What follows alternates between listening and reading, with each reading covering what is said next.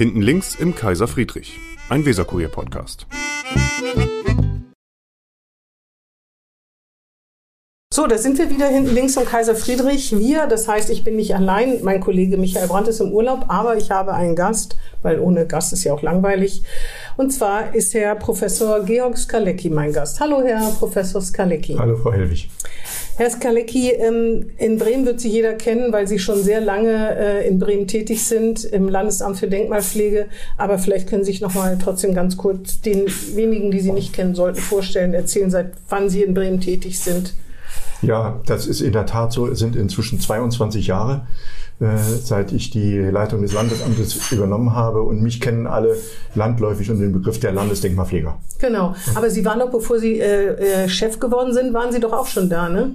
Ich war nicht hier in Bremen. Ach, das dachte ich. Ich ja, dachte immer, nein, nein, Sie wären vorher bin, schon im. Ich bin in Saarbrücken im dortigen Landesdenkmalamt ah, ja. tätig gewesen als Referent mhm. und, und zum Schluss auch als stellvertretender Amtsleiter mhm. dort und äh, strebte aber nach anderen Möglichkeiten Dankeschön. und war vor allen Dingen bemüht, auch ein bisschen in die Denkmalpflegediskussion vielleicht äh, Einfluss zu nehmen. Und mhm. das können Sie am Ende nur, wenn Sie in einer leitenden Funktion sind. Ah ja, verstehe. Und, Aber wo ist denn der Unterschied zwischen Saarbrücken und äh, Bremen? Also was die äh, sozusagen, was die Denkmal, Denkmäler betrifft, gibt es da einen großen Unterschied? Also die Denkmallandschaft ist natürlich schon unterschiedlich. Äh, wir haben es im Saarland äh, sehr viel mit Bergbaudenkmälern zu tun mhm. gehabt. Ich habe auch sehr intensiv über viele, viele Jahre äh, Denkmalinventarisation in der Montan, im Montanbereich mhm. gemacht. Ne? Also ganz viele Gruben, Zechenhäuser mhm. und, und Fördergerüste unter Denkmalschutz gestellt. Ansonsten ist das Saarland eigentlich eine sehr reiche Landschaft, mhm. nämlich ja schon sehr früh, seit dem Frühmittelalter auch besiedelt mhm. und in der Karolingischen Zeit äh, schon auch äh, sehr gut ähm, organisiert, so dass man da also Denkmäler ab dem frühen Mittelalter hat. Und dann war es eine kleine Barockresidenz, die Stadt Saarbrücken, mit schönen Barockbauten, von denen auch einige die Zeit überlebt haben. Also was Barock anbetrifft, äh, war das Saarland deutlich besser bestückt als Bremen. Ja, ja. Mhm. Es ist eine, eine vielfältige, schöne Landschaft und äh, Ähnlichkeiten gibt es aber zu Bremen dann, äh, dass es einfach überschaubar ist, dass es keine riesigen Wege sind, mhm. auch wenn es ein Flächenstaat ist, aber mhm. von Saarbrücken äh, bis an die Landesgrenze ist auch nicht viel weiter wie mhm. von Bremen Ost bis nach Fage. Also das ist ganz, ganz ähnlich. Mhm. Und was auch sehr ähnlich war, das bin ich auch in der Präsentation, als der Weserkurier äh, mich gefragt hat, als die damalige Staatsrätin mich der Öffentlichkeit vorgestellt hat mhm. als neuer Landeskonservator. Und da kam natürlich gleich die Frage nach den Finanzen und da stand dann auch im Weserkurier, äh, dass ich Erfahrungen habe, mit leeren Kassen umzugehen. Naja, das war im Saarland, sind Sie gewohnt, finanzieller das, Art. Das war im Saarland ganz genauso. Ne? Ist das in Bremen tatsächlich ein großes Problem? Ähm, natürlich ist das ah, ein ja. Problem. Ähm, das man kann Denkmalpflege immer wieder positiv etwas begleiten, indem man äh, auch ein, ein, ein Zuckerbrot den Denkmaleigentümern mhm. mit überreicht ne? Mhm. und sagt, also wenn ihr die Fenster so und so macht und wenn ihr die Fassade so und so macht, dann beteiligen wir uns mit einem angemessenen mhm. Anteil. Wir haben natürlich einen Etat, der könnte größer sein, ah ja. aber das ist das ist, ist auch in den 22 Jahren war der immer sehr klein. Oder hat ja, sich, gab es mal so Wellenbewegungen, dass er mal ein bisschen höher war und dann wieder eingespart werden musste? Also ich kam zuerst mal in eine eigentlich recht traumhafte Situation. Da gab es nämlich noch die Stiftung Wohnliche Stadt, hm. die vielen ja noch vom Namen her bekannt ist, die hm. jetzt nicht mehr existiert. Und die, die hatten ja, doch aus, aus Spiel, äh, aus Geld. Äh, genau, aus, aus, vom Spielcasino. Ja, genau, ja, hatten sie Einnahmen, ja. Äh, feste Einnahmen und in der Satzung war auch fest verankert, dass die für kulturelle Zwecke unter anderem auch fest ein Etat für Denkmalpflege hm. eingesetzt werden äh, konnte das war zwar projektbezogen, das heißt, man musste immer einen Antrag dann stellen, aber da war mehr Geld als im Saarland. Insofern war das am Anfang gar nicht so. Aber als die Stiftung dann abgeschafft wurde, ist keine Kompensation geschaffen wie worden. wie lange ist das jetzt? 10, 15 Jahre ungefähr oder ein bisschen länger sogar? Äh, da müsste ich jetzt auch mal noch ja. überlegen. Also mehr als zehn Jahre ist ja. es her. Ja. Mhm. Also ich habe so knapp, knapp zehn ah, ja. Jahre habe ich noch gute Zustände erlebt. Mhm. Das war, das war eigentlich gut und weil wir eben ja mit dem Saarland vergleichen, viel angenehmer als im Saarland. Äh, da war, hatten wir auch einen sehr gedeckelten Etat und mm. für denkmalpflegerische Zuschüsse war da nicht viel mm. übrig. Jetzt, jetzt, sind wir etwa so gleich. Ne? Ja, ja. Aber es ist schon so, dass ein Haushaltsnotlageland, also das gibt es glaube ich gar nicht offiziell, aber war Bremen, dann war es Bremen offiziell nicht mehr, ist es aber wieder oder ist es immer noch, dass man das schon merkt. Ne? Ja, wo, also wo das, ist schon, das ist schon offiziell. Also es gibt, das stellt, ähm, wer macht das jetzt? Äh, nicht die Bundesregierung, aber irgend, irgendjemand äh, stellt genau fest, dass welches Land ein Haushaltsnotlageland ist. Und diesen Status hat man. Und den hatte ja Bremen bis vor zwei Jahren. Genau, wir hätten den hatten ihn wir offiziell. Ja, genau. Den hatten wir offiziell. Das war übrigens ein auch eher ein beglückender Zustand für mich, weil ich sehr viel Mittel aus Berlin anwerben konnte Ah, für Maßnahmen, für die wir hier in Bremen dann keine Komplementärmittel bringen mussten. Das weil verstehen die? Das haben die verstanden. Ah, das war, das Mhm. ist eine Regelung, dass der Bund, also im Bund ist es ja BKM, Mhm. der Beauftragte oder die Beauftragte, früher war es Bernd Neumann ja eine Zeit lang. Also äh, Kultusministerium, Bundes, Bundes, nee, Gibt es nicht? Wie heißt, Gibt wie es heißt der nicht. nochmal? Beauftragte für der- Kultur und Medien. Genau. Staats, Ja, genau. Staatsminister ist das, aber es ist kein Ministerium. Ja, mhm. Wegen der Kulturhoheit Ja. der Länder darf es das nicht geben. Aber dort gibt es eben Förder- Fördertöpfe und die fließen dann äh, in Haushaltsnotlageländer leichter, weil man da nicht die Komplementärmittel bringen. Mhm. Das heißt, die letzten zwei Jahre hat sich die Situation verschlechtert eher. da hat sie sich wieder wir, verschlechtert. wir werden ja. doch wieder Haushaltsnotlageland, wie alles aussieht, oder? Ja, also wir hat man bewegen uns in die. Richtung. Das- ja, ja, auf jeden. Fall. Ähm, Sie haben noch mal zu Ihrer Person vielleicht. Sie haben Abitur in Saarlouis gemacht, ähm, haben an der Uni Saarbrücken studiert und zwar Kunstgeschichte, klassische Archäologie und Vor- und Frühgeschichte. Ja, das war das Und am, und am Anfang noch Geschichte, ja. und Geschichte, genau. Dann waren Sie Lehrbeauftragte an diversen Universitäten, an der Uni Trier, an der Uni Saarland. Ist die Uni Saarland eigentlich die Uni Saarbrücken oder ist das, Ja, die ja. nennen, nennen sich jetzt Die- so? ja, Mhm. ja, genau. Dann an der Uni Bremen auch. an der, Universität des Saarlandes heißt genau, des. Saarlandes statt Uni Saarbrücken, wie wahrscheinlich jeder sagen würde. Aber das ist die in Saarbrücken. Ähm, Universität Bremen und Hochschule Bremen. Und das hat sich auch bis heute sind Sie noch, äh, ähm, lehren Sie noch an der Uni Bremen, ne? Ganz genau, Oder auch an ja. der Hochschule. Sowohl, An sowohl als Ah, auch. Also an der Universität habe ich meine Professur und äh, an der Hochschule im Fachbereich Architektur bin ich als Lehrbeauftragter Ah tätig. ja, verstehe. War für mich von Anfang an auch immer so ein, ein schönes Begleitprogramm, weil ich äh, möchte einerseits ja auch junge Menschen begeistern von dem Thema Architektur insgesamt und dann im Speziellen auch Denkmalpflege. Und das kann man in, in der Lehre ganz gut machen. Äh, es ist auch manchmal nicht, dass jetzt jemand kommt und sagt, ach, da schiebt er eine ruhige Kugel da äh, an, der, an der Uni. Es ist manchmal auch etwas befreiend, sich mal mit den Dingen so aus einer anderen Warte äh, beschäftigen zu können, Architektur nur mal als Architektur zu sehen und nicht gleich zu sehen und wie muss ich das jetzt sanieren und wie, ja, wo kriege ich das. Geld her, Ja, damit klar. ich saniere, sondern ich kann mich mit dem Rathaus mal einfach ganz anders als Bauhistoriker und Kunsthistoriker beschäftigen. Hm. Jemand, der in Saarlouis geboren ist, Sie sind frankophil, ne? Sie sprechen Französisch. Jedenfalls habe ich gesehen, Ihre Forschungsprojekte sind auf Ihrer Homepage auch in Französisch. Ich wollte jetzt schon mein, mein bisschen Französisch zusammen zusammenklamüsern, um Sie auf Französisch zu fragen, ob Sie Französisch sprechen. Aber ich glaube, das wäre Oui, nur parle un peinlich.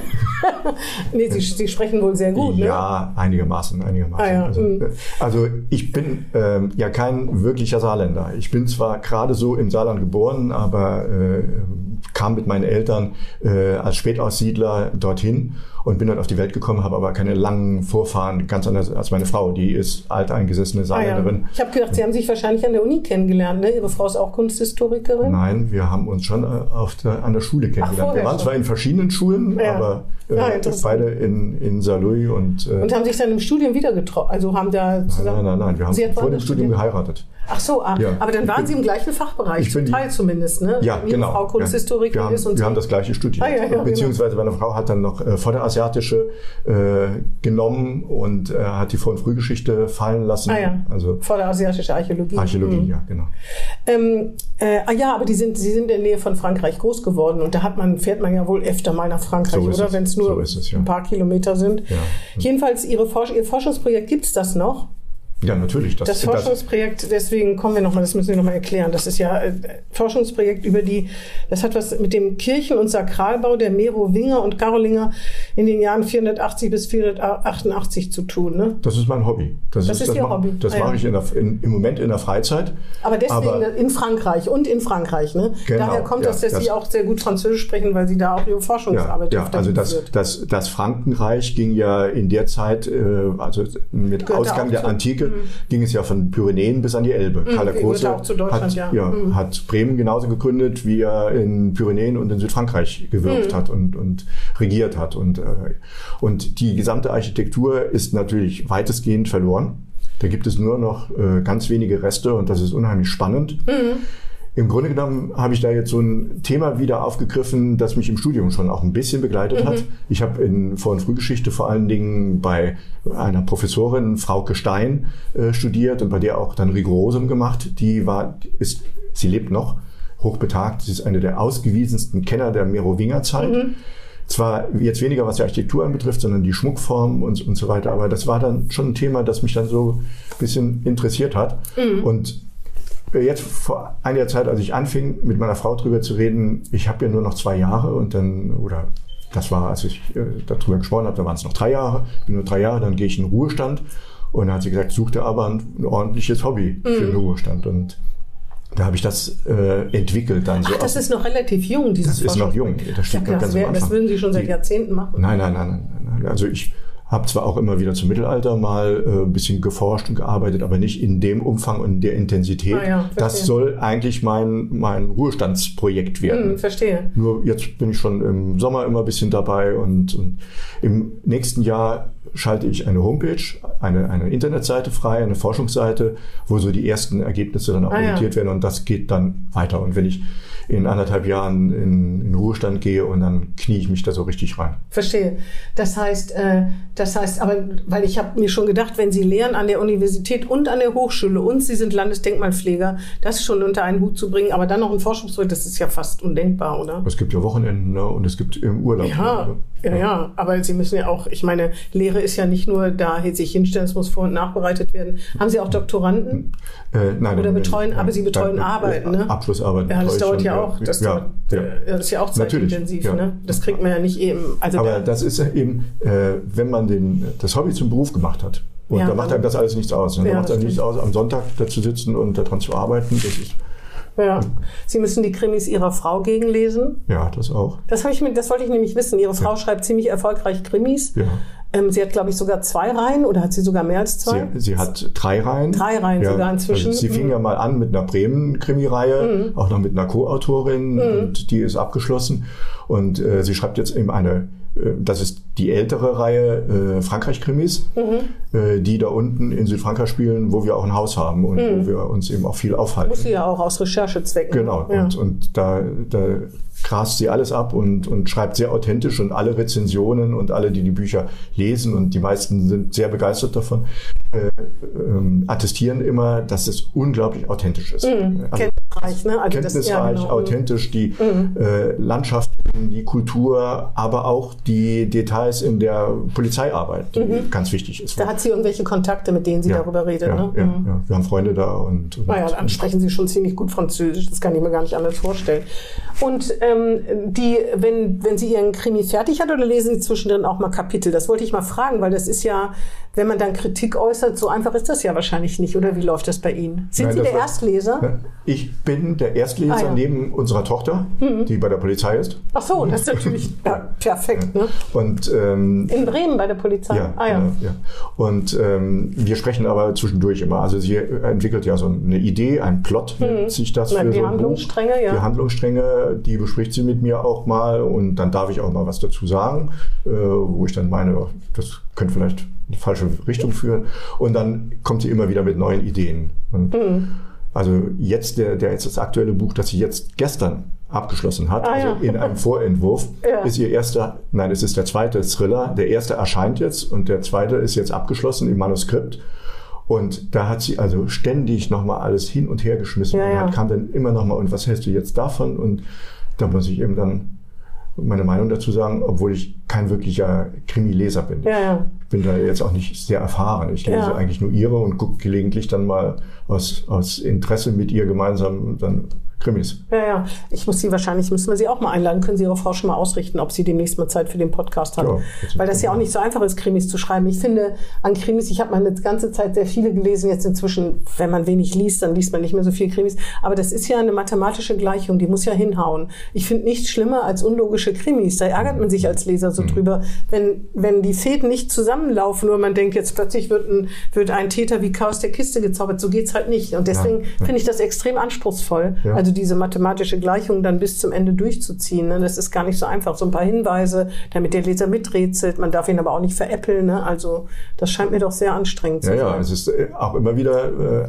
wird angestrebt, dass der Leser zwar eine Spur verfolgt, aber die falsche. Ja, ja, und genau. am Ende überrascht ist. Ja, ja, genau. Aber es muss trotzdem logisch sein. Es kann ja nicht so sein, wie das manches Mal so ist, dass man dass da irgendeiner aus der Kiste springt, Ja, ja, das äh, das- der nie aufgetaucht Man ist. ärgert sich so sehr als Leser darüber, finde ich jedenfalls. Und dann Lokalkolorit aus Südfrankreich. Ich meine, es gibt ja hier Bruno Walker und so. Es gibt ja wahnsinnig erfolgreiche auch in dem Metier. Naja, jedenfalls äh, ist das schwierig, wenn man als Erstleser dann doch Kritik, ich meine, Sie kennen sich ewig und sind lange verheiratet, aber als Kritik äh, äh, anmerkt oder ist das, na, Sie kennen sich so gut und sie will sie, will sie auch hören? Ja, ja. Also meine Frau ist kritikfähig. Manchmal zanken wir dann auch ein bisschen, wo sie dann eben doch nicht so die Kritik so ja, ja. nicht annimmt und das Es ist halt ihr Kind, ihr Baby sozusagen. Ja, ne? Wie lange, die schreibt ja mehrere Monate, also ziemlich lange an so einem Buch oder Jahre also sie, vielleicht sogar. sie, ja, sie schreibt in der Regel zwei Bücher in einem Jahr. ah ja, ja, ja. Diese, das überlappt sich dann so ein bisschen. Also Mhm. das, die, der Plot und die ersten Ideen kommen vom Neuen schon, wenn das alte noch in Arbeit ist. Aber sie hat ja eben auch verschiedene, verschiedene Reihen. Ne? Mhm. Ja, ja, es genau. gibt, sind ja auch andere Ja. Genre. Also sie schreibt ja auch Krimis, die an der Nordseeküste spielen, Mhm. auf der Insel Pellworm. Äh, allerdings auch eine Französin, eine, Mhm. eine französische Sterneköchin, die es dorthin verschlagen hat. Mhm. Und ja, und jetzt hat sie eben äh, bei Heine im, im, hat sie den Auftrag, äh, in die Thriller-Sparte einzusteigen. Ah ja, Und ja, das da ist erscheint jetzt bald Das der erste. Das erste. Der erste erscheint Ah ja. jetzt. Dunkeldorf heißt der, das Mhm. ist so ein düsterer äh, Heimatkrimi sozusagen Mhm. äh, mit, mit Thriller-Ansätzen und der zweite hat es jetzt eben gerade abgeschlossen. Ah ja, ja, interessant. Ja, da müssen wir Sie unbedingt mal einladen, auf jeden Fall, weil äh, von Krimi zum Thriller ist ja vielleicht noch mal was anderes. Das muss einem ja auch ein bisschen liegen. Ne? Ja, auf jeden Fall habe ich mir schon gedacht, dass Sie Erstleser sind und Ihre Tochter ist ja interessant. Ne? Also man lernt ja auch immer was dazu. Ähm, lassen Sie uns über äh, Denkmäler äh, in Bremen reden oder über Denkmalpflege in Bremen. Das, ähm, das Kataster sozusagen wächst ja von Jahr zu Jahr. Ne? Sie haben mir mal erzählt, als ich mal gefragt habe, welches denn die jüngsten Exemplare sind, dass Sie ja nicht etwa im Jahr 2023 sind, dass Sie jetzt schon entscheiden, was Denkmal ist. Manchmal machen Sie das, glaube ich, bei besonders äh, Nein, nicht wirklich ernsthaft. nicht. Man, man ahnt es zwar, das könnte mal ein Denkmal werden, aber Ja, ich will genau. das auch gar nicht so weiter verfolgen. Ah ja, nee, will man nicht. Also das, was jetzt ganz aktuell entsteht, äh, habe ich natürlich eine Meinung dazu, ob das in irgendeiner Weise gut oder schlecht ist. Ja. Äh, aber ich blende das vollkommen aus. Das sollen Andere meine Nachfolger machen. Ah ja, in, verstehe. in 30 Jahren reden wir wirklich dann Ja. über die Objekte, die jetzt entstehen. So ungefähr ist das. Im 30, also wir sind jetzt, dann sind wir jetzt Ende der des äh, in 1999 äh, in den 90er Ja. Jahren irgendwo. Also die Denkmalschutzgesetze der Länder schreiben uns da nicht konkret etwas vor, sondern es ist etwas ein Denkmal, wenn es die Kri- Kriterien erfüllt. Aber es gibt so eine, unter den Landesdenkmalpflegern, den Landesämtern, gibt es so eine Vereinbarung, dass eine Generation dazwischen liegen Ah, muss. Zu viel Nähe ist einfach nicht gut.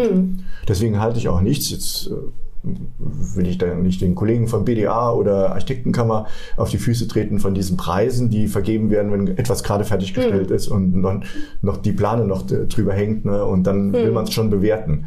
Sondern äh, wir wollen wirklich einen großen Abstand haben und äh, sehen dann, wie sich das Ganze auch in der Gesamtentwicklung dieser Zeit äh, präsentiert. Es geht nicht nur um spektakuläre Bauten, da muss man ja, es geht, sondern es geht darum, die müssen Sinnbilder für eine bestimmte Epoche quasi sein. So kann man sagen, ne? Ganz genau. Ja. Wir stehen äh, exemplarisch, das sowieso. Wir schützen ja immer nur drei Prozent des, der, der, des gesamten bebauten äh, Volumens steht unter Denkmalschutz. Das ist auch das, was wir so etwa für die neueren anstreben. Auf keinen Fall mehr. Äh, das sind Sonst nur ganz, beliebig, ne? das sind Ja, ja. nur ganz, ganz ausgewählte äh, Objekte, die eine besondere Bedeutung haben. Die kann gut, aber die kann auch schlecht sein. Ne? Kann das eigentlich sein, dass ein Land einfach zu viel durchschnittliche Gebauten hat, dass es halt wenig gibt und dann im bundesweit drei Prozent ergibt, in anderen Ländern dann eben mehr? Oder ist es, achtet man schon darauf, dass man, auch wenn man nicht so tolle Bauten hat, auch drei Prozent in Bremen erfüllt? Nein, nein, nein. Ah, ja. wir, wir, wir schauen nur auf das, was, was wirklich wichtig ist und was, wo wir auch wirklich dahinter stehen. Wir müssen das ja mit einem Gutachten begründen. Mhm. Äh, und das wird ja auch dann wissenschaftlich nochmal überprüft unter Mhm. Umständen von, kann sogar von einem Gericht überprüft werden, wenn wir in Dissens geraten. Mhm.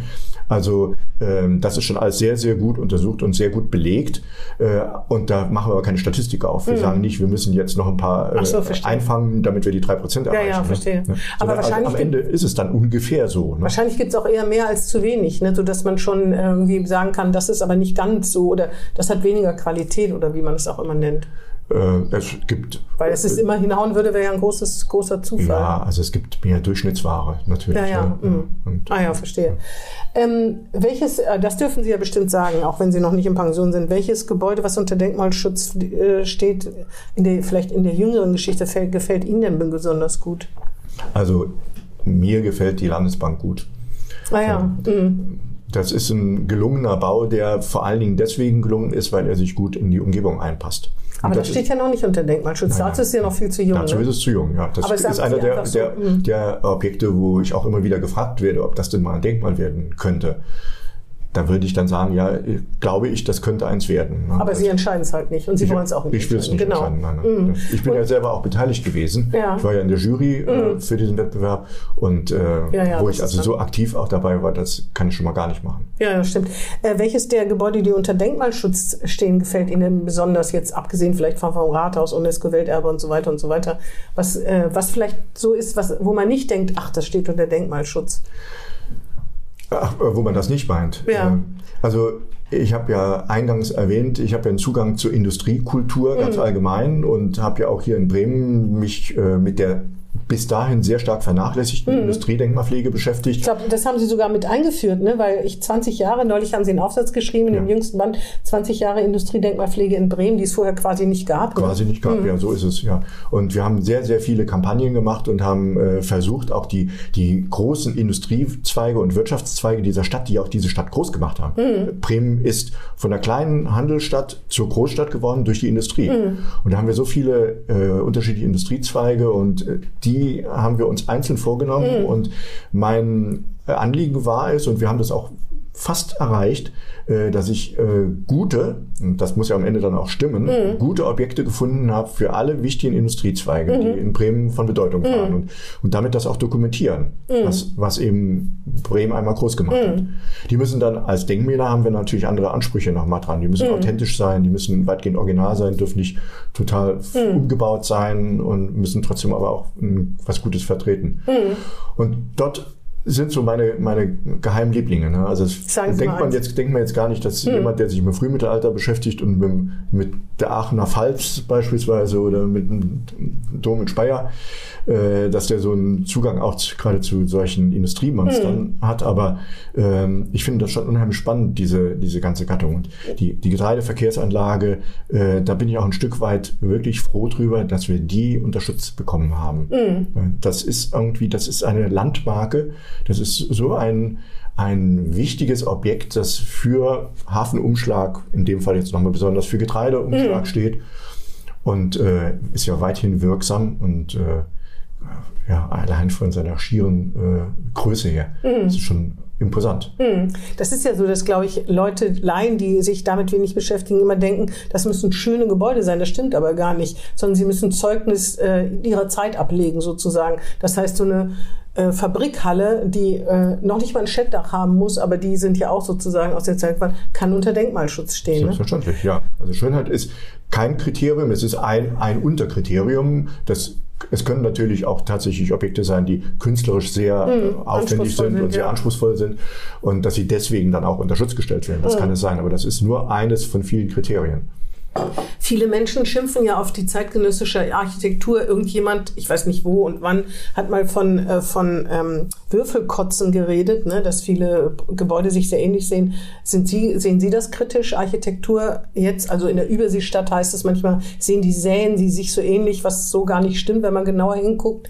Sind Sie da auch so? Finden Sie auch den architektonischen Zeitgeist irgendwie langweilig? Ach, naja, sagen wir mal so. Es gibt, es gibt natürlich eine ganze Reihe an interessanten und guten Bauten. Mhm. Und äh, so wie früher auch mal ähm, im, um 1900 herum es natürlich auch massenweise äh, banale, langweilige Architektur gab, mhm. so ist das eben heute auch. Mhm. Also wir haben auch heute wieder äh, das eine oder andere an wichtigen jetzt gehen wir mal mehr so von der, von der Baukultur und von der, von der architektonischen Qualität aus und nicht von einer historischen äh, Dimension, die dahinter steckt, äh, gibt es schon genauso viele wichtige, gute Bauten wie mhm. früher.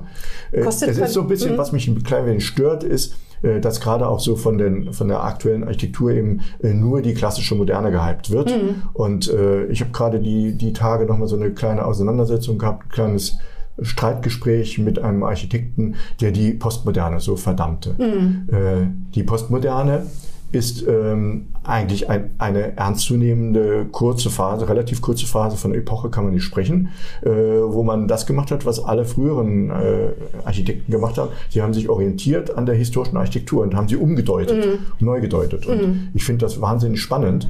Und ähm, ich finde auch, dass auch heute wieder mal so die eine oder andere, der eine oder andere Bau mit postmodernen Zitaten äh, gut daherkommt. Mhm. Schon allein, dass mal wieder ein Dach gebaut wird mhm. und nicht alles nur Flachdach sein mhm. muss. Mhm. Ja, das stimmt. Hm. Aber ähm, Qualität kostet Geld, oder? Oder ist das auch ein, äh, ist das auch ein Trugschluss? Architektonische Qualität kostet Geld? Ja, gut, jetzt ich bin kein entwerfender Architekt, ich mhm. bin Kunsthistoriker.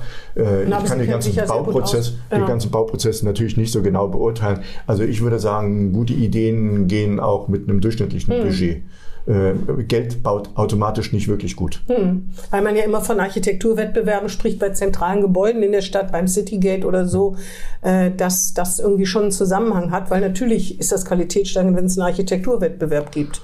Ja, Würde ich jedenfalls aller, in, in meiner Naivität davon In ausgehen. aller Regel schon. Also hm. Konkurrenzen steigern äh, das Ganze. Äh, auch da, wenn es im denkmalpflegerischen Zusammenhang ist, äh, sehe ich das auch manchmal ein bisschen anders. Also es kann auch so sein, dass da ein, ein Wettbewerb eher zum Negativen äh, hm. gereicht. Aber im Prinzip, wenn Sie irgendwo ein freies Grundstück haben, Sie wollen was Vernünftiges dahin bauen, ist ein Wettbewerb immer eine gute Lösung, weil Sie haben dann einfach ein paar Konkurrenzen und hm. Sie können sich dann auch mit, mit ein paar, mit einer Fachjury, können hm. sich da austauschen, können dann am Ende vielleicht, muss ja auch nicht immer, die Jury kann sich auch irren, aber vielleicht am Ende dann doch das Gute, das Bessere mhm. Beispiel auswählen. Mhm. Ähm, es gibt ja auch Konflikte mit dem Denkmalschutz. Ne? Es gibt Menschen, meistens Privatmenschen, die äh, unter den Auflagen leiden, in Anführungsstrichen. Ne? Weil es gibt zwar eine Förderung, aber trotzdem sind manche Sachen einfach aufwendiger. Ne? Also zum Beispiel, wenn die ihre das Haus äh, schalldämpfen wollen äh, oder energetisch dämpfen wollen, wenn sie neue Fenster einsetzen wollen, können sie nicht einfach in den Baumarkt stiefeln und sagen, die will ich jetzt. Ne? Ja. Passiert das eigentlich häufig, dass Leute hoffen, dass es nicht mehr nicht im Denkmalschutz äh, unter Denkmalschutz steht, oder ist es doch macht es die Leute doch eher stolz? Was welche Erfahrungen machen Sie da? Ich meine, es ist ja. nicht alles gleich, ist schon klar, aber ja, ja, es gibt solche Beispiele und solche Beispiele, aber ich würde äh, sagen aus äh, aus unserer Perspektive, äh, es sind deutlich weniger als landläufig gemeint werden. Wir, die, wir die sind, sich darüber beklagen die, oder deutlich weniger, die sich beklagen, ah, ja. deutlich weniger, die sich beklagen. Mhm. Ähm, äh, das ist irgendwie so ein Vorurteil, das mhm. wir einfach nicht abschütteln. Mhm äh, und das auch immer wieder, auch von der Presse natürlich gerne mal ein bisschen äh, äh, so getreten wird. Ja, wenn es so einen Fall gibt, mhm. dann, dann äh, kocht der immer sofort hoch, mhm. aber es ist ein Einzelfall. Mhm. Es, wir haben deutlich, deutlich, deutlich weniger Streitfälle, als wir gute Maßnahmen haben. Und wir haben ganz viele Menschen, die kommen zu uns und sagen, mein Haus ist so schön, ist das nicht ein Denkmal? Ach so, andersrum, die möchten gerne. Die möchten ah, ja. gerne.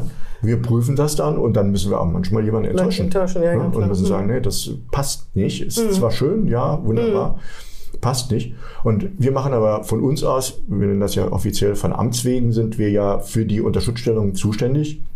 Wir recherchieren, wir machen flächendeckende Erfassung. Mhm. Wir haben jetzt äh, seit äh, zwölf Jahren haben wir ein Projekt von Bremerhaven bis in den Bremer Osten hin erfassen wir das gesamte Land neu. Das heißt, jemand geht zu Fuß da durch? Genau. Oder lassen Sie Autos mit Kamera durch? Nein, nein, nein, ah, ja. zu Fuß. Zu ah, Fuß, ja. Ah, ja. Mit der Kamera zwar auch, mhm. umgehängt die Kamera, mhm. aber es muss zuerst mal das geschulte Auge muss äh, äh, schauen und ähm, ja, und dann finden wir Kandidaten heraus, die wir, über die wird dann weiter recherchiert. Mhm dann werden Akten studiert, dann werden die Bauakten aus dem Archiv geholt mhm. und äh, Sekundärliteratur mhm. wird gelesen und dann gibt es eine Vorschlagsliste, die wir dann in so verschiedenen Arbeitsgruppen im Hause diskutieren. Also zuerst mal macht die Bearbeiterin, wir haben jetzt eine, eine junge äh, Kunstwissenschaftlerin, die im Sonderprojekt das bearbeitet, die mhm. macht dann ihre Vorschläge, die wird in der Abteilung Inventarisation intern diskutiert und dann kommt nochmal der Chef mit dazu und dann, und dann kommen wir, wird diese Auswahl, die sie vorschlägt, wird natürlich eingedrückt, Mhm. wird Ja, ausgesiebt klar. nochmal Mhm. und dann bleiben am Ende ein paar übrig und die stellen wir dann unter Schutz. Mhm. Das hört sich nach einem ganz tollen Beruf an, finde ich. Dieses durch die, durch die Straßen und dann gucken, könnte das was sein. Ne? Ja, ja. So habe auch ich angefangen. Ja, ja. Vor 35 Jahren. Ja, weil die einen kommen und möchten gerne und die anderen wissen das gar nicht oder denen ist das auch gar nicht so bewusst. Ja. Damit kann man ja auch keinen Vorwurf machen. Aber wir waren ja gerade unter, bei dem Punkt Dissens und, Ja, ja, und genau. Streit und so weiter. Mhm. Also es gibt deutlich weniger Streit und ähm, ich habe es auch jetzt ähm, zum Tag des offenen Denkmals in meiner Ansprache auch nochmal betont. Äh, es gibt wirklich sehr, sehr viele Denkmaleigentümer, die schätzen dann auch die Beratung, die Mhm. ja dann folgt. Wir, wir gängeln ja nicht den Denkmaleigentümer, äh, sondern wir beraten ja dann, damit äh, der Stil des Hauses und die Qualität des Hauses erhalten bleibt oder wenn sie in Teilen verloren gegangen ist, vielleicht auch wiederhergestellt wird. Dann äh, geben wir Ratschläge, was die Materialität anbetrifft, ne, wie man das am besten restauriert und, ähm, und diese ganze Beratung ist umsonst. Mhm. Und es wird ja auch nicht alles verboten, sondern es wird ja immer nach Kompromissen gesucht. Ganz ne? genau. Das ist, das ist Also auch wenn da ein Laden oder so drin ist, dass der schon für sich werben kann, aber nicht, indem er die Fassade zerstört und dann eine fette Leuchtreklame dran klebt oder so. Ne? Nein, Zum. Beispiel, ich glaube, das ist, wo ist denn das ein Problem, dass wo war das denn? An der Sparkasse in dem Eckgebäude, wo jetzt gar keine Sparkasse mehr ist, am Markt. Am Markt unten, Da zum ja. Beispiel kann man nicht groß Sparkasse in Rot dran kleben. Ne? Da war das hier so ganz bescheiden mit Genau, so, mit so das- Metall, sowas zum Ja, Beispiel. das ne? war ja auch, das war ja auch noch eine ältere Reklame, äh, wo man da wirklich auch noch mit sehr viel Fingerspitzengefühl dran gegangen ist.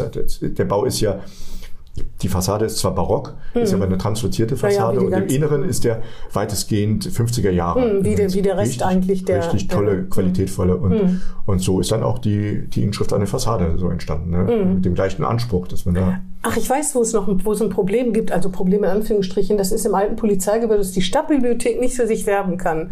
Das hat Frau Liesern uns mal erzählt, dass sie natürlich gerne draußen dick und groß Stadtbibliothek dran hätte. Das geht aber nicht aus Denkmalschutzgründen. Versteht man auch sofort. Man versteht da, wie wahrscheinlich oft, beide Seiten sehr gut. Dass, dass man das Gebäude, was wirklich prachtvoll ist, nicht zerstören darf, aber dass sie gerne hätte, dass es ganz dick Ja. dran steht, versteht man halt es auch. gibt, ne? es gibt schon Hinweise und Ja, ja, das hat sie auch man, gesagt. man findet, man findet in die Stadtbibliothek. Das Ja. ist ja auch gut so. Äh, Aber das, man kann das verstehen, Ja, ne? dass es ja. da, da, dass es da äh, einen Wunsch gibt, den man aber aus anderen Gründen äh, den Wunsch eben abschlagen Ja, muss. Ne? natürlich. Also wir, wir haben solche, solche Wünsche ja immer Mhm. wieder, gerade auch bei normalen, bei Gastronomie und so weiter, die äh, große äh, äh, Werbemaßnahmen an Oft die sieht's Fassade anbringen aus, wollen. ja. Und äh, das versuchen wir immer runter zu diskutieren und runter zu reden. Äh, wenn, wenn man so einen Denkmal-Ensemble-Bereich hat, und dann sollte sich auch keiner Konkurrenz machen. Dann Mhm. ist es doch gut, wenn alle dezent sind. Und dann findet man es eben auch. Da weiß Mhm. man, hier gibt's das Bier und da gibt's jenes Bier und das heißt so, das Restaurant und das heißt so. Mhm. Das sieht dann nur ein bisschen dezenter aus, muss man zweimal hinschauen. Es gibt ja auch Fassaden, die wirklich ganz schrecklich aussehen, die gar nicht unter Denkmalschutz stehen, wegen der Werbung. Ne? Also Mhm. furchtbar, wo man sieht, dass ältere Häuser irgendwie dadurch so beschädigt werden. Ne? Na Vollkommen, gut. vollkommen überfrachtet. Ja, ja, absolut. Ähm, aber es hat es in Bremen in Ihrer Zeit schon mal gegeben, ich weiß, ich betone auch gern nochmal, dass das Einzelfälle sind, dass jemand was gemacht hat und Sie mussten einschreiten, er musste das zurückbauen oder Geld bezahlen? Weil das ist ja so, ne? wer den Denkmalschutz verletzt und einfach denkt, ist mir doch egal, ich setze jetzt hier einen Balkon dran oder so, der kriegt richtig Ärger. Ne? Ja, ja. Also wir haben solche Fälle. Es sind ganz wenige. Ja, genau. Es sind ganz, es sind wirklich ganz wenige.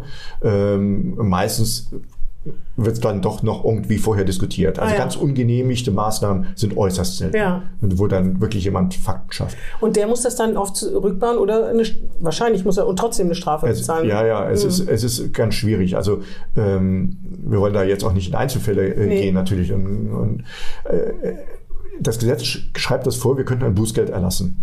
Aber heutzutage hat ja auch jeder und jede äh, eine Rechtsschutzversicherung und dann kommt man in riesigen Mhm. Rechtsstreit und trifft sich vor Verwaltungsgerichten und am Ende geht es dann doch nicht so aus, wie man das will. Wir versuchen da auch zu reden. Mhm. Wir versuchen dann auch nochmal im Gespräch ähm, eher nochmal einen Konsens herzustellen und einen Teilrückbau vielleicht äh, zu schaffen. Wir hatten auch so Fälle, da, da war dann auch einfach ein Stückchen vom Denkmal war verloren. Das kann man auch nicht wiederherstellen. Wenn es weg ist, das Original, ist es weg. Das ist zwar extrem ärgerlich, aber es nutzt mir jetzt auch nichts, wenn ich das wieder rekonstruiere, äh, wenn es nicht ein ganz sprechendes Detail ist. Und dann versuchen wir besser nochmal so eine, so eine Zwischenlösung zu finden. Also das ist unsere Strategie überhaupt, dass wir in allen, bei allen Maßnahmen mit den mit den Eigentümern sprechen und beraten und werben und ich habe es vorhin ja auch schon mal gesagt, es kommen ja so viele, die sind so überzeugt von ihrem Haus, die lassen sich gerne leiten ne? und die machen das. Hm, ja, Also ja. ich habe heute Morgen noch mit äh, einer Mitarbeiterin äh, einen Fall besprochen, äh, wo es, wo der, der die Mitarbeiterin sagte, das ist unglaublich, äh, das hätten wir gar nicht gefordert. Die wollen das aber freiwillig. Hm. Kosten, Ja, ja. kosten eine Menge Geld, aber sie wollen das. Ja, ja. Also ich glaube, wenn man sich bewusst ist, was man da hat, worin man da wohnt oder was einem gehört und wie wertvoll das für die Geschichte und für die nächsten Generationen ist, dann kann man natürlich dem auch was abgewinnen. Es hat schon was mit Geld natürlich zu tun. Nicht jeder kann sich das ohne weiteres leisten. Deswegen gibt es ja Fördermittel. ne? Ja, ganz genau, Und in Bremen ja. vielleicht irgendwann mal auch noch mehr. Ähm, Sie sind ja auch kompromissbereit, weil manchmal gibt es ja auch übergeordnete Interessen, die über dem Denkmalschutz stehen. Oder lassen Sie das gar nicht zu? Ich erinnere mich an die Diskussion der Bebauung der Wallanlagen. Ne? Ob man gegenüber von der Kunsthalle nicht das neue Museum Weserburg unterbringt. Ich glaube, da haben Sie gesagt, geht nicht, ist halt, denkt, steht unter Denkmalschutz. Aber ist es da nicht so, dass man irgendwann auch sagen würde, aber das ist so wichtig, da ein Kunstquartier einzurichten? Jetzt im Moment redet kein Mensch davon, kann man gar nicht bezahlen und so weiter, wenn die neue, das neue Museum Weserburg da weg müsste. Wäre das so, dass man dann auch sagen kann, okay, zu diesem Kompromiss sind wir bereit? Das gibt es auch häufiger mal, ne? Selbstverständlich. Also so wie wir im Kleinen Kompromisse eingehen, gehen wir das auch im Großen. Äh, wir sind nicht der einzige Belang. Wir sind ein Belang, wir sind auch Träger öffentlicher Belange. weil Wir, wir vertreten etwas, was die Gesellschaft will. Sie will Denkmalpflege haben, da gibt es ganz klare Aussagen. Also wir vertreten das, aber wir sind nicht die Einzigen. Es gibt natürlich andere Interessen und dann findet am Ende eine Abwägung statt. Das heißt, die Politik könnte sich darüber hinwegsetzen oder mit Ihnen zum gemeinsam dann sagen, wir machen Das das. Aber dann würde, oder kann der Bund oder kann das Land Bremen auch, auch verklagt werden, sozusagen? Also, Nee, wahrscheinlich nicht. Nein, nein, Ah, ja. das nicht. Also wir, ähm, die, die oberste Denkmalschutzbehörde ist der Senator für Kultur, also Mhm. Bürgermeister Boven Schulte. Und äh, wenn es eben solche Dissensfälle gibt, äh, Mhm. wo jetzt auch, auch zum Beispiel auch eine Landeseinrichtung ein Museum bauen will und wir sagen, das geht nicht. Mhm.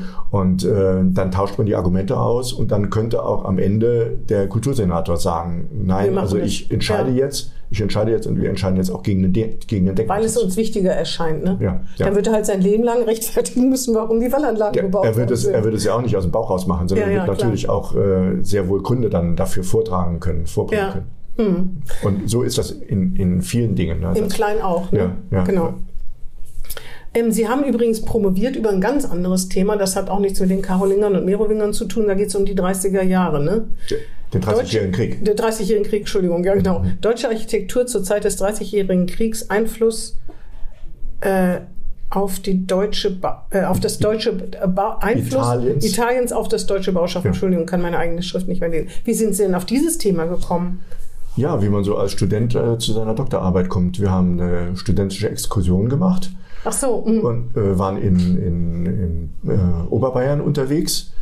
Äh, und mein damaliger Professor, der die äh, Exkursion geleitet hat, hat uns so ein bisschen aufmerksam gemacht und Studierende auf so Phänomene, ähm, dass da ein paar Bauten während des Dreißigjährigen Krieges entstanden sind und äh, so antikisierende Details zeigten. Das waren mehr Schmuckdetails.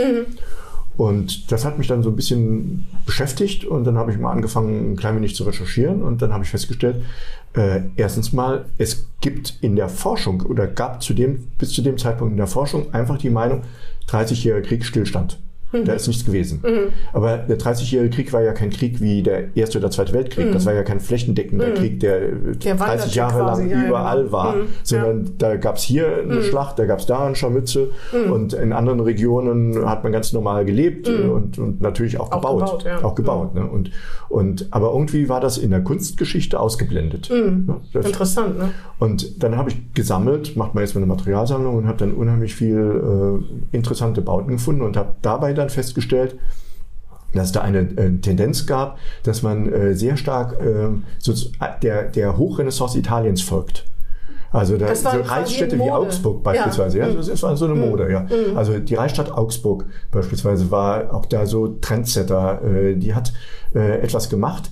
Die haben sich zu dem Zeitpunkt um 1600, kurz vor dem äh, Krieg, Beginn des Krieges, haben die festgestellt, wir sind ja eigentlich eine römische Gründung und damit sind wir doch eigentlich quasi auch Italiener.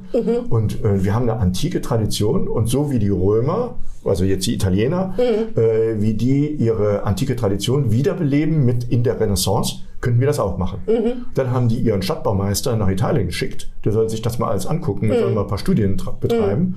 Und äh, das war der Elias Holl und der kam dann wieder zurück und hat dann angefangen, italianisierend zu bauen.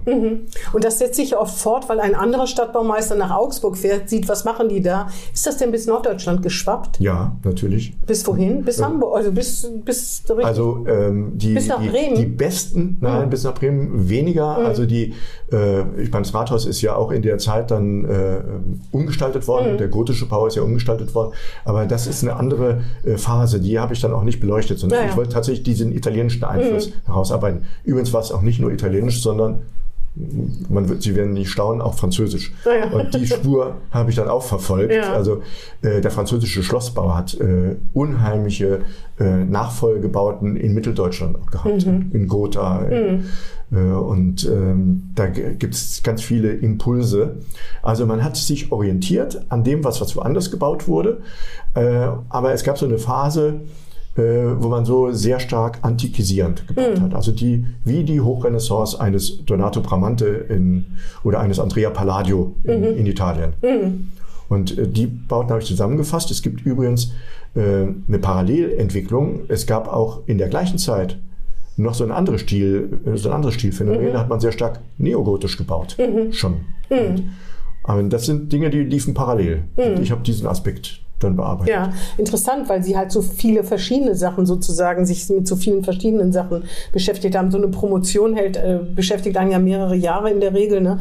Jetzt haben sie ein ganz anderes Forschungsprojekt, was damit jetzt ganz gar nichts zu tun hat, vollkommen andere Zeit sozusagen. Das ist, und hier beschäftigen sich ja mit dem Hier und Jetzt und haben sich mit Industriearchitektur sehr viel beschäftigt. Das ist schon, also ihr Beruf hat schon ein weites Feld deckt er ab und viel Geschichtswissen natürlich damit auch. Ne? Ja, natürlich. Also die Architektur darf man nicht ganz losgelöst von den historischen Ereignissen sehen. Das äh, machen viele äh, Kunsthistoriker zwar, aber äh, das ist äh, gefährlich. Man muss das immer auch aus, aus dem Zeitkontext heraus bewerten. Architektur noch stärker wie bildende Kunst. Ne? Bildende Kunst kann auch la polar sein, aber die Architektur hat eine Funktion zu erfüllen und muss auch immer im Gesamtkontext gesehen werden. Entweder ist es stadtbildprägend, städtebauliche gewisse Dimensionen, weil eine Stadt wie jetzt Bremen äh, im 17. Jahrhundert die, die Reichsfreiheit haben wollte. Also haben die das auch mit architektonischen Projekten betrieben.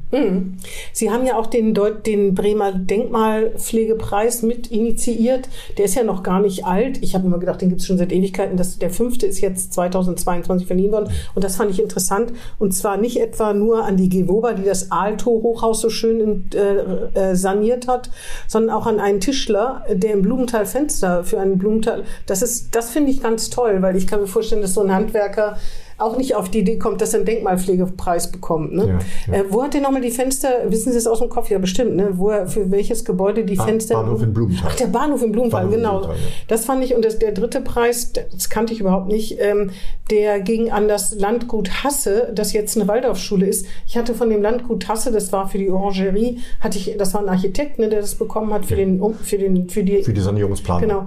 Ich wusste gar nicht, die ist doch, ist das meine Bildungslücke oder ist die weit, weit äh, hin unbekannt, die Orangerie des Landguts Hasse? Auch, äh, Das vielleicht haben sie doch eine kleine Bildungslücke in Ja. dem Fall. Also das ist schon ein relativ bekanntes äh, Objekt. Natürlich steckt, steht sehr versteckt. Man sieht es nicht so. Äh, Da kann auch nicht jeder reinlatschen. Nein, das ne? kann Weil nicht jeder rein. Das, der, der Gärtner, glaube ich, von der zur Waldorfschule gehört, der da äh, sozusagen, da wohnt der drin in dem rechten Teil, ne?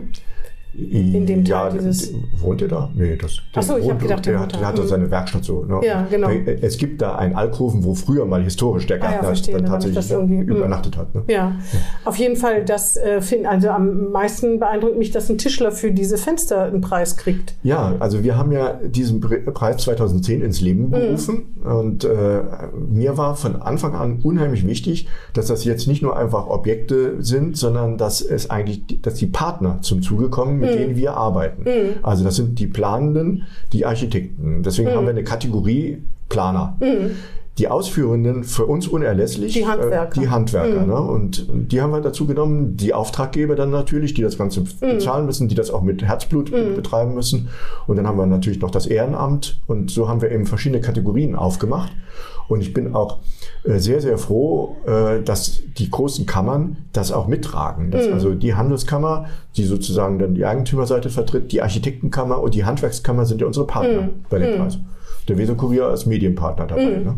Ich finde das mit dem Handwerkern deswegen auch so gut, weil das ist ja nun mal äh, Handarbeit. Das ist nicht ein Fenster von der Stange. Nein, das, die müssen ja auch recherchieren. Ne? Also, dass da äh, natürlich, äh, dass da unheimlich viel Arbeit drin steht und auch ein Bedürfnis, das so hinzukriegen, das finde ich ganz gut. Ne? Ja, ja. Und das kann ja auch nicht jede Tischlerei, vermute ich mal. Ne? Da muss man schon Know-how haben und eben auch äh, na, Herzblut mit Herzblut das machen, kann ich mir Das jedenfalls vorstellen. Ist ja im Moment in aller Munde. Das haben wir allerdings in der Denkmalpflege auch schon relativ langen Fachkräftemangel. Ne? Dass Ah, also ja. viele, viele Handwerker äh, nicht mehr diese historischen Techniken können Mhm. und äh, dann bei Reparaturmaßnahmen von komplizierten Fenstern, es müssen nicht nur Fenster sein, im Prinzip gilt das für alles, Ja, ja, genau. ne, äh, fehlt es dann an, an dem Wissen. das Und- ist ein echtes Problem für Ja. Denkmalschutz. Ne? ja, das ist ein echtes Problem. Und das, das haben wir schon lange und das verschärft sich jetzt noch. Ja, ja, verstehe. Und da, deswegen haben wir also diesen jungen Tischler, der hat uns so imponiert.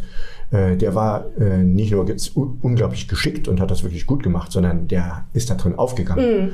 Und äh, das war für uns auch ganz, ganz wichtig, dass wir da ein Zeichen gesetzt haben. Der hat ja auch nicht nur den Handwerkpreis, Handwerkerpreis bekommen, sondern auch noch den Sonderpreis. Ja, ja. Ne, Und sollte ein Zeichen auch setzen, dass wir junge Menschen ermuntern. Ich habe es auch in meiner Ansprache dann in der Laudatio äh, auch gesagt, äh, nicht nur alle gucken, ob sie äh, äh, Influencer bei Instagram werden, sondern sich auch mal diesen handwerklichen Dingen zuwenden. Das kann sehr, sehr beglückend sein. Hm, Vielleicht kann man damit sogar Influencer werden, indem man seine Arbeit vorstellt. Ne? Das kann man dann Das auch nochmal auf auch Instagram präsentieren. Ja, genau. auf jeden Fall. Ähm, ein zweites sehr aktuelles Thema sind Solaranlagen auf denkmalgeschützten Häusern. Ne? Das ist auch so ein, ist auch so ein Problem. Ne? Ja. Wonach geht man davor, dass man es von außen nicht sieht? Das kann es ja nicht alleine sein. Es geht natürlich um die Befestigung. Ne? Wenn das was ist, was man wieder äh, abbauen kann, ist es wahrscheinlich leichter. Aber wo sind da Grenzen? Was geht da Ja. nicht? Ja, also das erste ist mal, dass es keine substanziellen Eingriffe geben Mhm. darf. Also es darf nicht das Dach geschädigt werden. Äh, Das Dach muss das auch tragen können. Also wenn das von der Statik her äh, überhaupt gar nicht möglich ist und das historische Dach, wenn es ein historisches Dach ist, würde geschädigt werden, dann müssen wir das verbieten. Aber das kann eigentlich kein Hausbesitzer wollen, sein eigenes Dach zu beschädigen, oder? Ja, eigentlich nicht. Mhm.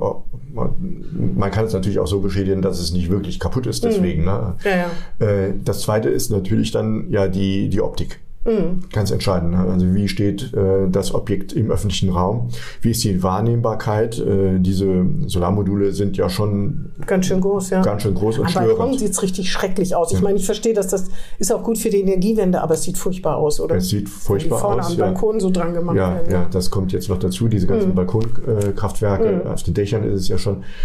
Wir haben, das Thema ist jetzt auch nicht ganz neu. Das hat sich nur unglaublich verschärft jetzt durch die Krise, durch den Ukraine-Krieg und, und die Energiekrise. Wollen viele die Dinge an ihre Häuser haben. wollen äh, sehr bauen, ne? viele und ähm, man sieht das ja auch eben aus, dem- aus dem politischen Raum. Also Herr Habeck hat ja öfter sehr deutlich gesagt, dass die Denkmalpflege sich bewegen Mhm. muss. Ne? Er hat immer wieder die Denkmalpflege richtig angegriffen.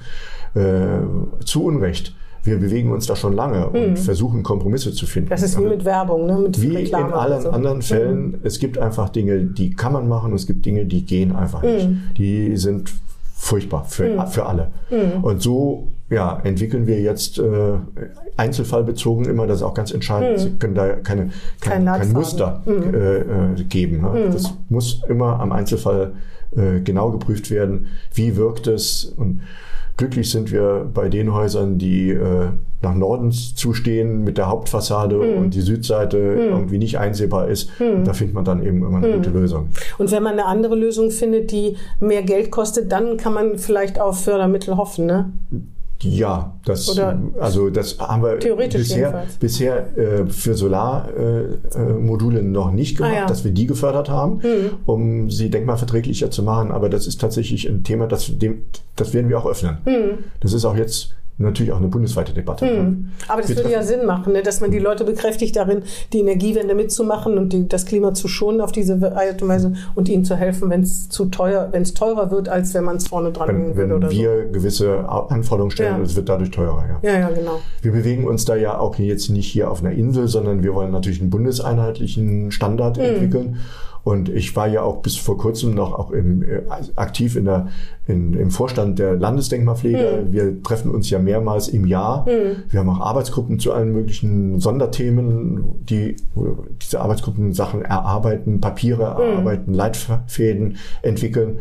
Und äh, wir unterhalten uns jetzt natürlich auch in der Amtsleitungsrunde äh, intensiv über diese Themen. Wir machen jetzt im Dezember wieder einen, einen eigenen Workshop, wo also Zu dem Thema. Zu dem Mhm. Thema nur. Eins ist klar, ne? das Rathaus wird keine Solarzellen tragen können. Nein. Auch wenn das Rathaus gerne mit gutem Beispiel vorangeht. Bei der Bürgerschaft oben flach drauf ginge das. Das könnten wir, da könnten wir drüber reden, ja. Ah ja, das ist schon mal ein guter Hinweis. Ne? Sollte die Bürgerschaft mit gutem Beispiel vorangehen. Was gibt's denn noch als vielleicht letzte Frage für aktuelle Themen, mit denen sich der Denkmalschutz befasst oder Sie als Denkmalpfleger äh, befassen?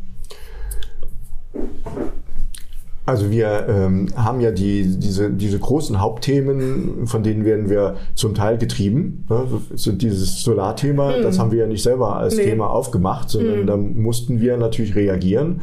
Und ähm, was wir so Mit Wärmepumpen übrigens ein ähnliches Problem. Ne? Ja, ja, die sind ja auch riesengroß und stehen da in den Ga im Garten rum oder so. Ne? Das geht auch nicht Ich überall. glaube, da findet man vielfach vielleicht noch bessere Lösungen. Unterirdische ja. vielleicht. Ne? Ja, das auch. Ne? Ich weiß gar Oder nicht, ob das tatsächlich irgendwo versteckt oder Ja, ein ja. bisschen eingehaust und so weiter. Also die großflächigen Module, weil die Wärmepumpen brauchen ja auch wieder eine PV-Anlage. Sonst macht das ja auch keinen großen Sinn, ne? wenn sie, wenn sie die Ja, nur das aus stimmt. Netzstrom betreiben. Ja. Ne?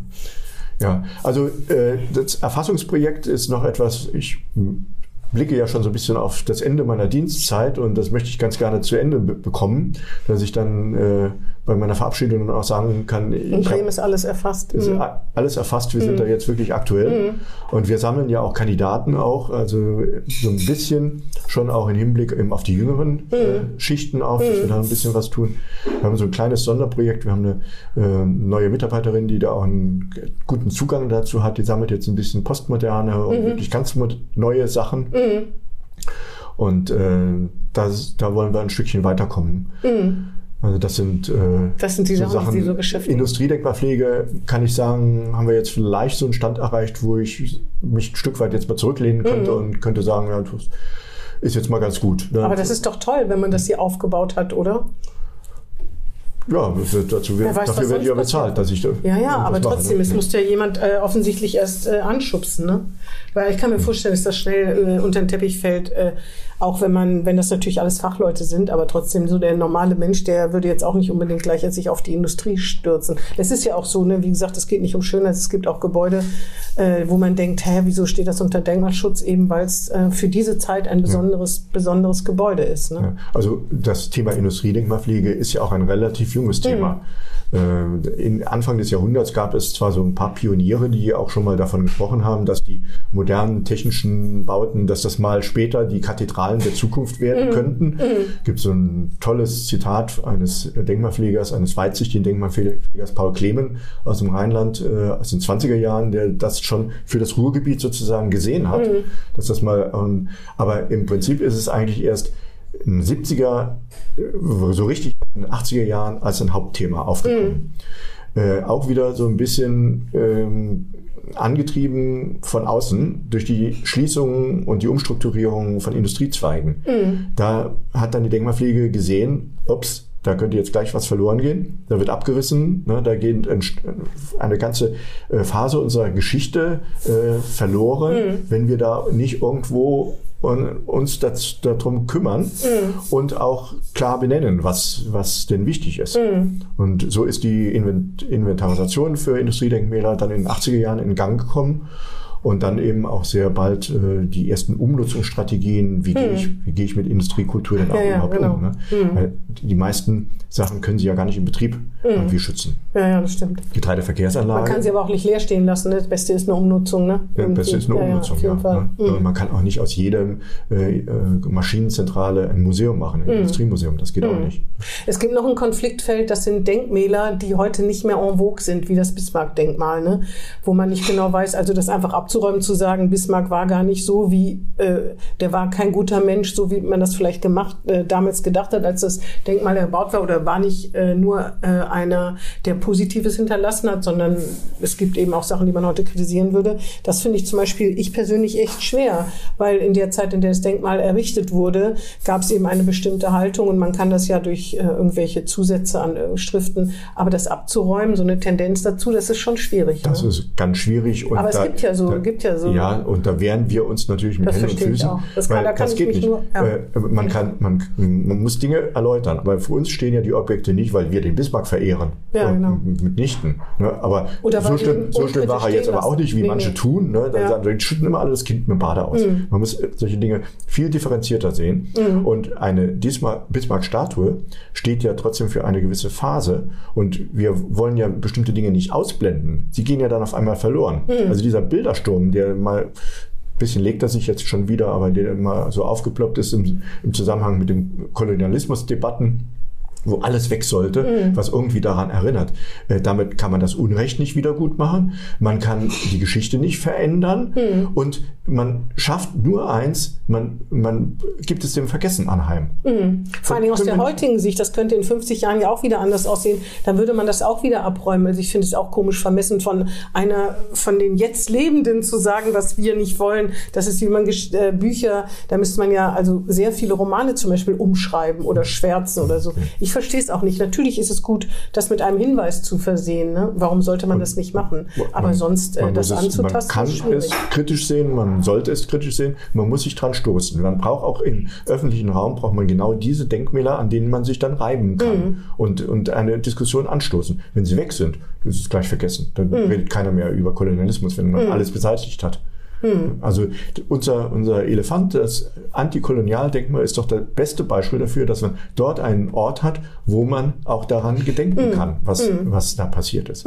Und hätten man den Elefanten nicht mehr, wäre der, wäre der abgerissen und dann wird das einfach verloren gehen und dann findet die, die, diese Debatte eigentlich nur noch sehr Raum im, im, im leeren Raum statt. Und das geht nicht. Wir brauchen Stolpersteine, äh, die so ein bisschen größer sind als nur im Pflaster verlegt. Ja, Stolpersteine, an denen man sich reiben kann.